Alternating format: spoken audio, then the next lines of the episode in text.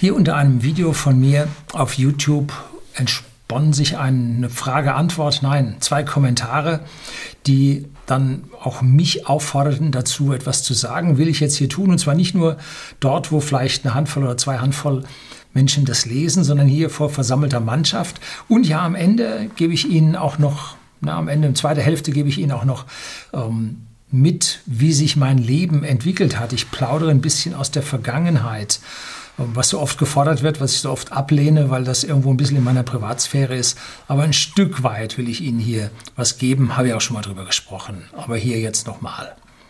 So, seien Sie gespannt, bleiben Sie dran.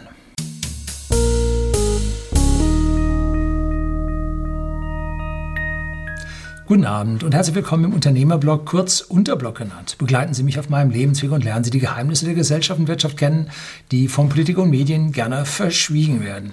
Und einem, unter einem der letzten ja, Weltwirtschaftskrise-Videos äh, antwortete mir ein Zuseher mit Namens Thomas Kalfar.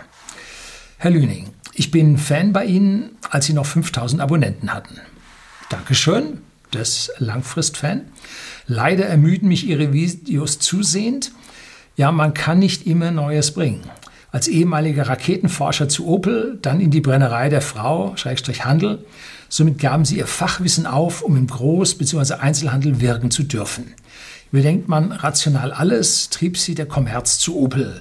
Am Ende eingefangen bei der Frau, Luft- und Raumfahrttechnik ist ein Riesenthema. All das gaben sie auf, seelenlos. Ich gönne Ihnen jeglichen Erfolg, auch finanziell. Ich persönlich war über 17 Jahre als Handwerksmeister tätig. So Leute brauchen wir. Reden Sie doch mal über die Selbstständigkeit 2020. Es ist tot. Unternehmen tun tot. Ich weiß nicht, ob er jetzt Unternehmertum tot meint. Anerkennung in der Gesellschaft gleich tot.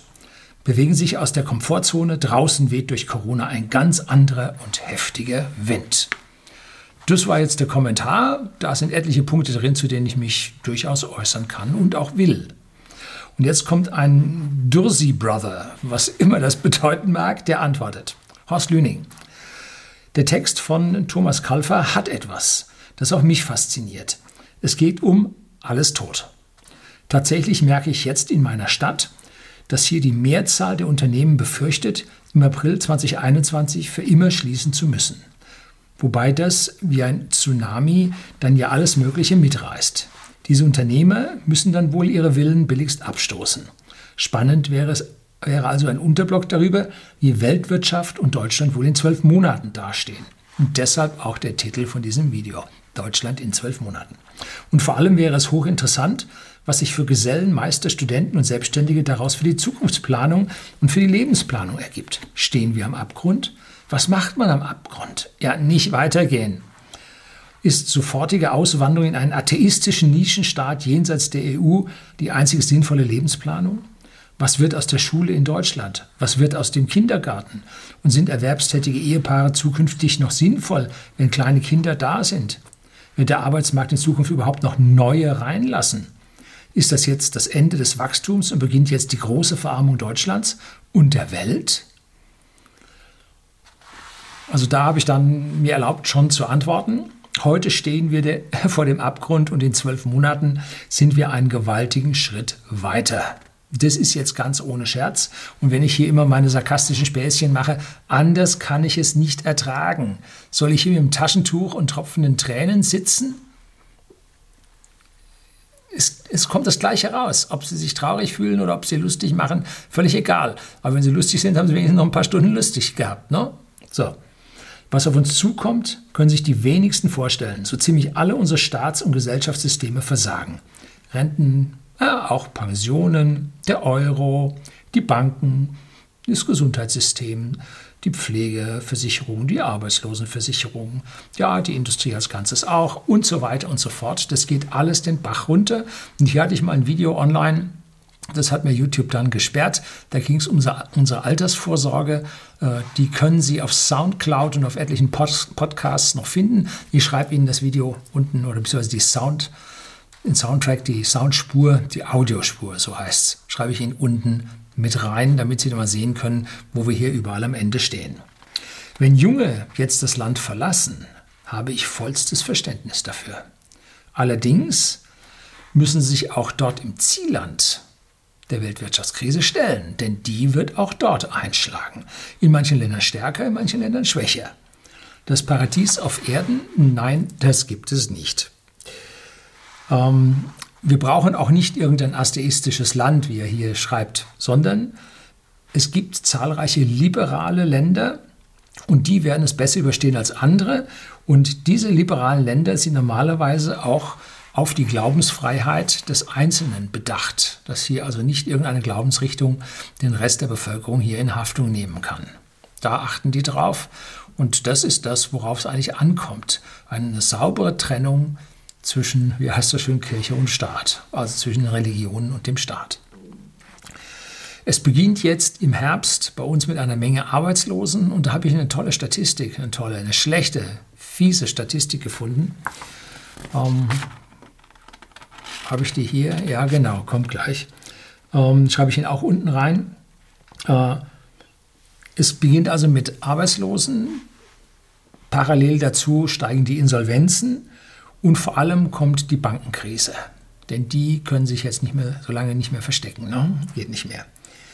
Die meisten werden, von uns werden nach dem Winter sehr traurig sein. Und die kommende Wahl wird den Mainstream-Parteien ja, die Bürgerlichen entziehen. Unbedingt. Extreme Parteien werden die Gewinner sein.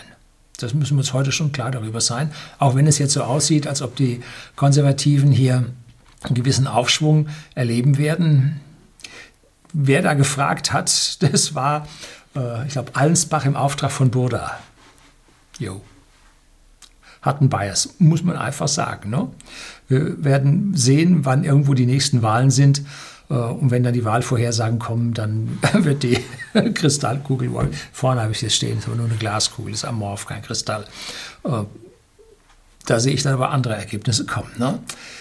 Was als nächstes dann folgt, sind Notstandsgesetze.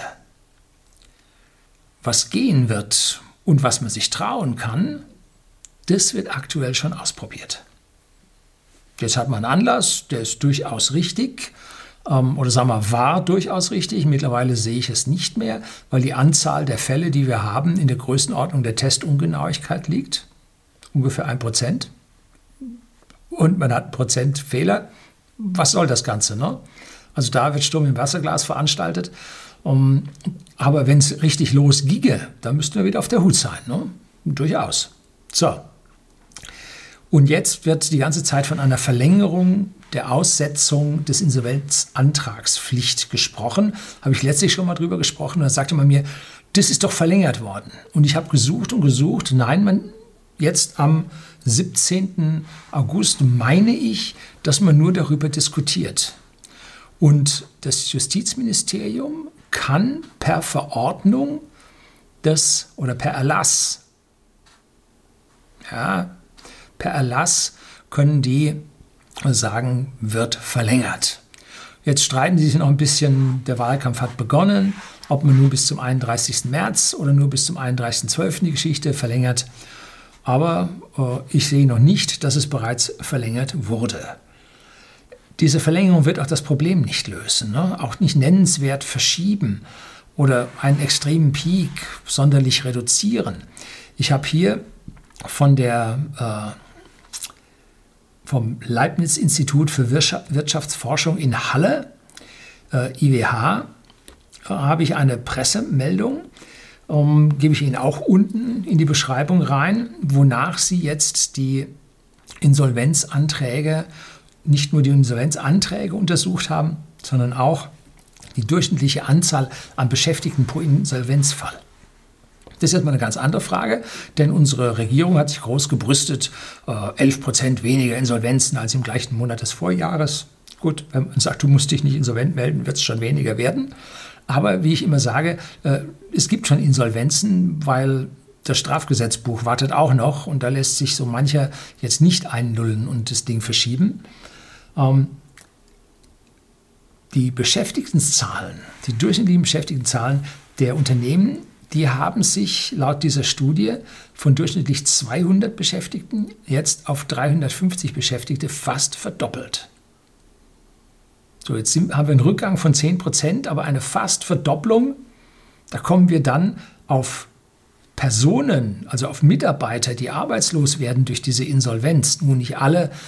Manchmal kommt ein Insolvenzverwalter, macht da weiter, aber bei 200, 350 Mitarbeitern, da kommt nicht wirklich einer. Ne? So viel haben wir auch gar nicht. Äh, da wird zugemacht und fertig. Ähm, da haben wir immerhin noch Steigerungsraten von den Menschen, die durch Insolvenz beeinflusst sind, von 75 bis 80 Prozent. Also nicht minus 10, plus 75 bis 80 Prozent. Das ist Fakt. Ne? Nicht das, was man uns da äh, von oben herunter gnädig mitteilt. Ne? Ja, Fakten. Der Deutsche Anwaltsverein, äh, DAV, der hat äh, einen Ausschuss oder eine Arbeitsgemeinschaft Insolvenz, Recht und Sanierung. Und der Vorsitzende davon heißt Jörn Weizmann. Und der sagt, das Ding habe ich auf Facebook gepostet, der sagt, zu den geplanten ausgesetzten Insolvenzen, man bekommt die Cholera nicht aus der Stadt, wenn man die Leichen nicht von der Straße räumt. So, das ist eine ganz klare Aussage. Wir müssen die Firmen, die jetzt insolvent sind, wirklich insolvent gehen lassen, weil sie sonst andere anstecken. Ja, denn die wirtschaften weiter, gehen Verpflichtungen ein, können sie nachher nicht erfüllen. Und die guten Firmen haben Ausfälle, was sie dachten, das Geld kriegen sie, tun es dann aber doch nicht. Und an der Stelle, wie heißt es so schön, die Insolvenzordnung ist das Immunsystem der Volkswirtschaft. Und momentan ist das Immunsystem heftig gestört weil die superkranken Firmen weitermachen dürfen. Und die ziehen dann eine Schneise der Verwüstung auch durch die guten Firmen. Also das länger durchzusetzen, das ist Vogel-Strauß-Politik, Kopf in Sand und jetzt passiert nichts, weil die werden sich schon erholen. Hm, nein, wer sich in einem halben Jahr nicht erholt, der erholt sich auch anschließend nicht mehr. Na, wirklich nicht. Ne? Ganz schön schwierig. Und was passiert im Moment? Nun, momentan geht dann die gesamte Lieferung gegen Vorkasse bzw. sichere Zahlungsarten, das kennen wir aus Italien. Ne? Und dann gehen die Unternehmer halt nicht wegen rechnerischer Insolvenz, Überschuldung, sondern wegen echter Zahlungsunfähigkeit über den Jordan. Bei uns hieß das früher über die Wupper gehen. ja, warum? Weil das Amtskrieg auf der anderen Seite der Wupper in Wuppertal war. Ne? Über die Wupper gehen. So, Jetzt, das war also, wie ich die Lage jetzt kurz sehe. Ähm, aber warum bin ich nicht, wie der erste Schreiber sagte, Thomas Kalfa, warum bin ich denn nicht bei der Luft- und Raumfahrttechnik geblieben? Das war mein großer Jugendtraum. Das ist das, was ich machen wollte. Und jetzt habe ich mich davon gelöst und habe das nicht gemacht. Warum? Na? Weil die gesamte Branche bei uns, man kann es nicht anders sagen, durch den Staat verseucht ist. Mega-Subvention, wo man hinschaut. Ariane ist ausschließlich staatlich in der Raumfahrttechnik. Der Airbus als Luftfahrttechnik immer wieder Zankapfel der Subventionen. Äh, genauso wie Boeing in den USA mit Militäraufträgen. Also keine Frage. Also diese ganze Geschichte ist sowas von ja, industriell, politisch, ja, man kann schon sagen, durchseucht. Das ist also schlimm an diesen Ecken. Äh, zeigt sich ganz deutlich zum Beispiel Ariane 6 das größte, tollste, neueste äh, Raketenstück von Europa. Und das wurde direkt für die Abstellrampe produziert, ne, konstruiert. Sie lassen sie jetzt noch ein paar Mal fliegen, um unsere Galileo-Satelliten, die furchtbar teuer geworden sind, ähm, und dann auch noch ein paar Milliarden drin haben, um diese Rakete noch mal fliegen zu lassen. Ähm, aber sie haben in Wirklichkeit gegen SpaceX keine Chance. Ne? Einfach zu teuer. Und so geht es unserer gesamten Luft- und Raumfahrtindustrie nahezu kein privates Unternehmen hat bei uns eine Chance. Aber ein Video gedreht über die, wie gründet man eine Weltraumfirma in Deutschland, hat einer gefragt. Ja, das Ergebnis war ernüchternd. Äh, das Einzige, was man schaffen kann, ist eventuell eine billige Werkbank als Zuliefer für die Konzerne zu machen. Nein, danke. Keine Lust, habe ich selber erlebt, dann später in meiner restlichen Beschäftigung. Als ich fertig wurde, Anfang der 80er, da war die große Rezession am Laufen in Europa, äh, ausgelöst von der großen britischen Rezession. Und da gab es für mich keinen Job in UK, USA, Kanada, nirgendwo. Ich habe mich überall beworben gehabt, bei all den Flugzeugbauern, selbst beim, bei der Cessna hatte ich mich beworben. Die fanden meine Ausbildung hochinteressant. Ich habe wunderbare Dankesbriefe bekommen und ich möchte mich doch bitte in zwei Jahren wieder bewerben. Die konnten einfach nicht. Ne? Sie konnten nicht. Äh, aber nach diesen zwei Jahren waren bei mir die Weichen halt dann schon anders gestellt. Ne? So, warum dann zu Opel? Nun, als US-Konzern hatten die als allererstes eine Cray 1S Supercomputer. Das war die erste in ganz Europa. Und an der durfte ich programmieren. Und ich war nicht so wirklich der Luft- und Raumfahrttechniker, sondern ich war eher der computergestützte Ingenieur, der ja Berechnungsprogramme nicht nur anwenden, sondern auch programmieren und ergänzend programmieren konnte. Und das war genau das, was ich machen wollte. Ob ich da nun eine Tragstruktur von einem Raumschiff habe oder ob ich hier eine Tragstruktur von einem Pkw habe. Völlig egal, beides Leichtbau. Das eine ist Superleichtbau, das andere normaler Leichtbau. So, und über ein Jahrzehnt habe ich dann in der deutschen Automobilindustrie, innerhalb der Industrie und auch für die Industrie gearbeitet, mit dem Ingenieurbüro mit fünf Mitarbeitern und habe da natürlich dann schon ja, die Freiheit des Selbstständigen, des Unternehmers schnuppern dürfen. Und davon sprach ja auch dieser Thomas Kal Kalfa am Anfang als selbstständiger Handwerker. Er weiß ja, was da los ist, ne? wie das sich alles toll tut. Ne? So, aber unser Ingenieurbüro wurde von den Konzernen ausgepresst. Damals ging das los. Lopez lief da durch die Gegend. Zuerst war er bei Opel, dann war er bei Volkswagen dann war er verurteilt, oder ich glaube schon, ne, weil er die Unterlagen mitgenommen hat von Opel zu Volkswagen. Also Volkswagen hätte es nicht so gut geschafft, wenn es Opel nicht gegeben hätte. Ja, weiß auch keiner. So, dann waren die Kinder in der Schule und meine Frau war auch wieder halbtags oder wollte wieder halbtags arbeiten. Aber jetzt nicht, wie Sie sagen, als Whiskybrennerei oder als Großhändler. Nein, schlicht als Händlerin für den Endkunden. Und wir, whisky.de, sind heute einer der bedeutenden, wenn nicht der bedeutendste Whisky-Händler an den privaten Endkunden in Deutschland und in Österreich. Wir versenden das per, ja, per Post. Post-LKW kommt zu Ihnen, liefert es aus. Bruchquote minimal unter einem Promille. Geht alles prima. So. Und an dieser Stelle muss man jetzt sagen, bin ich nach wie vor Ingenieur geblieben. Ich bin nicht Händler. Händler ist meine Frau. Die hat das sogar gelernt. Ähm, ich bin 1994 dann mit dem Unternehmen ins Internet gegangen. Parallel zu meinem Beruf, was ich damals so gemacht habe.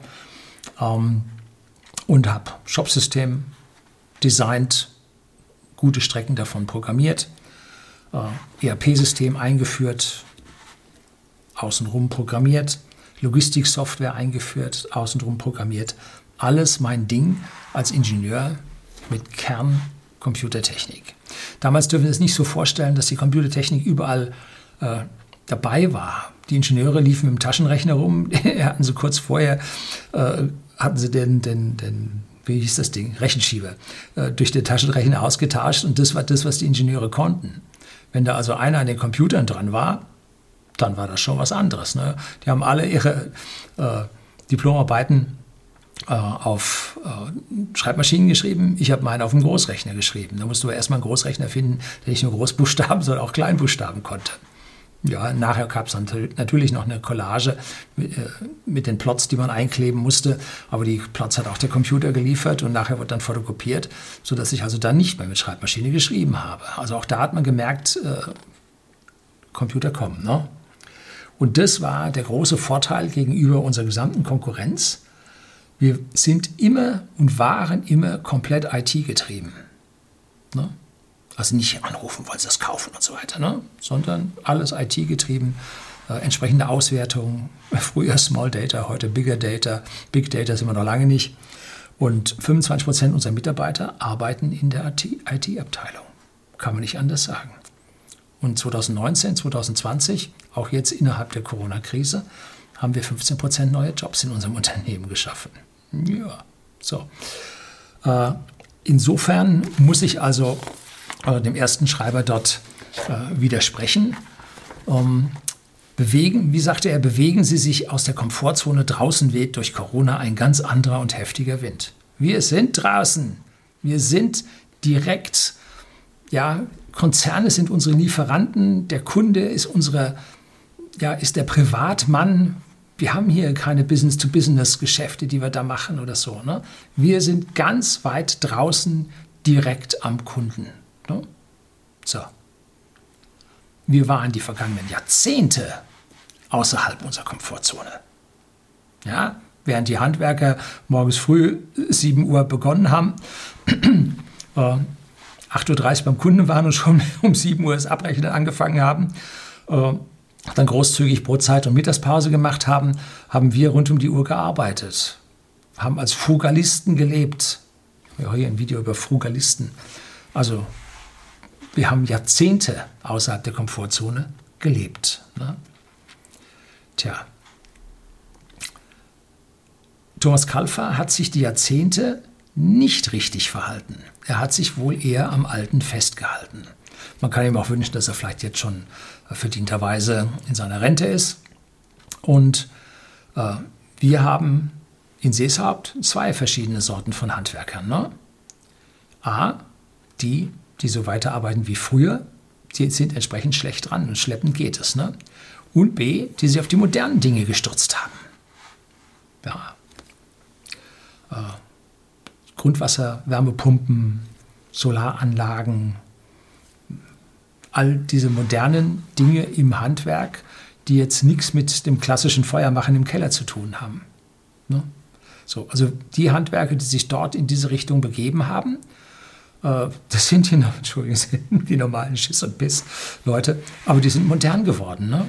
Und die, die alt geblieben sind, nö. Da ist das Selbstständigentum tot. Da kann ich Ihnen dann zustimmen. Ne? So, Unsere ganze Familie hat diese Neuanfänge also nie gescheut. Wir sind vom hohen Norden über die Generationen schrittweise nach Süden gezogen. Immer dort, wo es besser war als vorher. Ne? Man muss manchmal auch nachziehen, wo die Sache gut ist. Ne? Change is good, wie der Brite sagt. Veränderungen sind gut. Am Alten festhalten, das geht immer daneben. Ne? So es nicht. So, aber kommen wir jetzt auf die zwölf Monate zurück. Ähm, Herr Kalfer hat insofern recht, dass sich unsere Gesellschaft erneut ändern wird. Aber anders, als er sich das vorstellt. Sie wird nämlich, so wie sie ist, zusammenbrechen. Das ist meine feste Meinung. Drehe ich nachher noch ein weiteres Video, wo ich dann über diesen Zusammenbruch dann sprechen werde. Und wenn die kleinen Selbstständigen und jetzt immer mehr größere Mittelständler pleite gehen, dann wird nämlich Deutschland seines arbeitenden Kerns ja, beraubt. Konzerne arbeiten 90 Prozent intern und lassen durch Zulieferer wirklich arbeiten. Ne? Beamte verwalten, auch wenn gar nichts mehr da ist zu verwalten. Sie tun das, das ist ihr Job, dafür gibt es sie. Ähm, natürlich, Ärzte, Krankenschwestern, Altenpfleger, Polizisten, Richter, will ich alle nicht ausnehmen. All die Sozialberufe auch sind wichtig aber sie leben von der Zahlungsfähigkeit der Steuerzahler bzw. der arbeitenden Bevölkerung. Durch Gelddrucken kann man auch diese Jobs nicht langfristig bezahlen. Man muss wissen, wer der Ochse ist, der da drischt, wer den Karren zieht. Das muss man wissen. Und den darf man nicht niedermachen. Aber das wird gerade getan. Ne? Der Herbst wird daneben die ersten sterbenden und verstaatlichten Banken sehen. Die kleinen Banken wird man sterben lassen. Leider sind da auch die Raiffeisenbanken, Volksbanken, kleinen Privatbanken dabei. Und die Sparkassen, natürlich, weil sie Länder- und Kommunen eigen sind. Und die großen wird man entsprechend verstaatlichen und stützen. Äh, dazu wird extrem und unvorstellbar viel, unfassbar viel Geld gedruckt werden. Heute habe ich wieder eine, eine Meldung reinbekommen, habe ich dann auf Facebook gepostet. Äh, dass Frankreich äh, mit dem Anleihekaufprogramm mit 20 Milliarden Euro zu knapp ist. Ja, denkt man sich, Deutschland ist stärker. Ne? Nee, wir sind mit 193 Milliarden zu knapp. Jetzt mussten Basispunkte erhöht werden. 8,3 Prozent mehr im Zins bei den Basispunkten hoch. Das ist der Grund, warum Gold jetzt so einen kleinen Durchhänger hat. Weil die Zinsen für die Anleihen schon hochgehen. Schaut scheiße aus, muss man mal hier deutlich sagen. Auch wenn ich grinse, das ist purer Sarkasmus. Anders lässt es sich nicht ertragen. Ne? Also es geht schon los, man kann es schon sehen. Ne? Und irgendwann kommt dann der Tipping Point, wo die Sache kippt. Ne? Inflation wird 2021 anfangen zu laufen. Sie läuft jetzt schon, allerdings noch auf einem kleineren Niveau mit so ein paar Prozenten merkt man es nicht so sehr. Äh, ich würde mich persönlich so richtig freuen, wenn es 2023 oder bis 2023 so richtig geknallt hätte. Ne? Und wir endlich diese hochregulatorische rot-grüne Politik, ja, ich hätte schon fast gesagt Xindel, äh, Politikgeschichte aus allen Parteien loswerden. Wäre wirklich wichtig, dass wir einen Neuanfang bekämen und der wird mit Sicherheit nicht ein New Green Deal sein. Das können sich also aus den Haaren schamponieren. Das, das wird es nicht werden, weil das Geld wird nicht da sein und Leute, die nichts haben, werden für so etwas nicht arbeiten. Ganz im Gegenteil.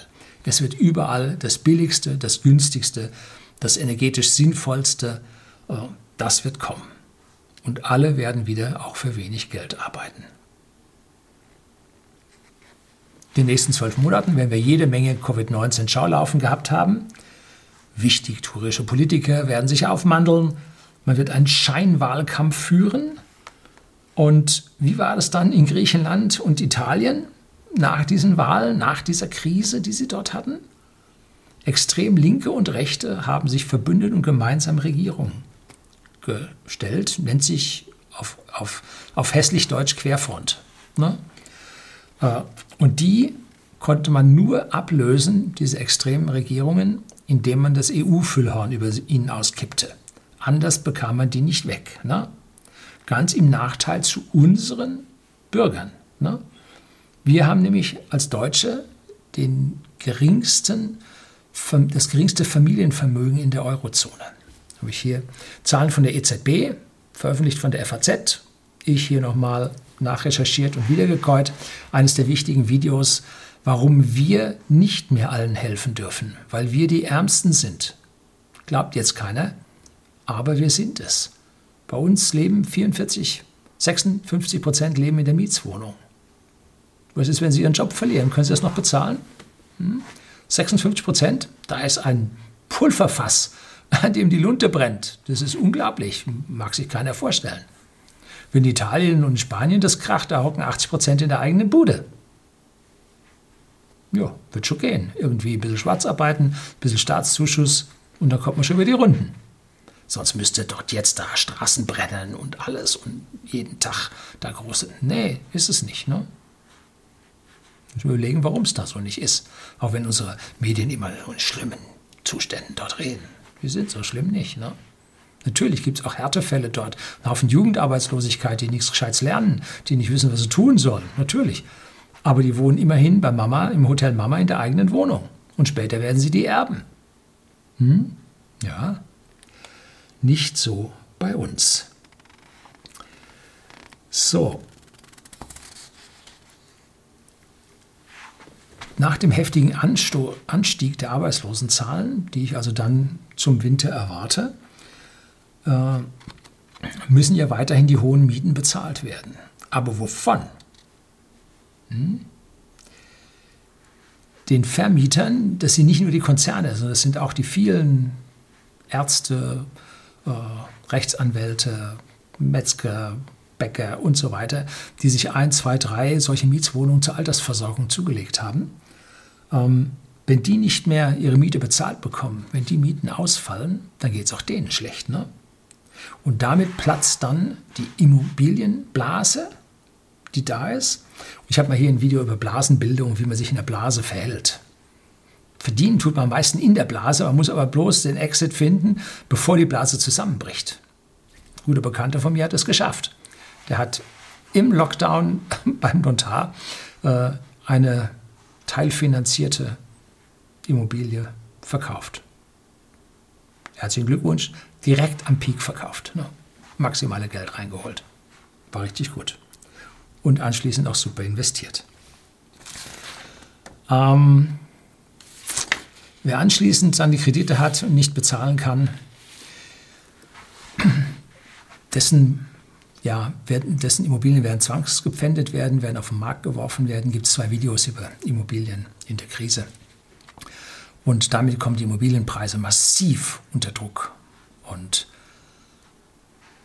das reißt dann am Ende diese ausfallenden ja, Immobilien, Zahlungen, Zinsen reißt dann am Ende die Banken final nieder. Das müssen die nämlich dann aus dem Eigenkapital abschreiben und dann ist nichts mehr da. Ne? So. Und ist ja auch kein Wunder. Man hat Geld ins System gepumpt und das hat die Immobilien und die Aktien erreicht. Nennt sich eine Asset Inflation. Also die Inflation hat also die äh, Wirtschaftsgüter erreicht, die eigentlich stabil sein sollten, Immobilien und Firmenanteile, Aktien, und hat die jetzt aber so explodieren lassen, dass da kein wirklicher Gegenwert darunter ist, dass das also eine Blase ist.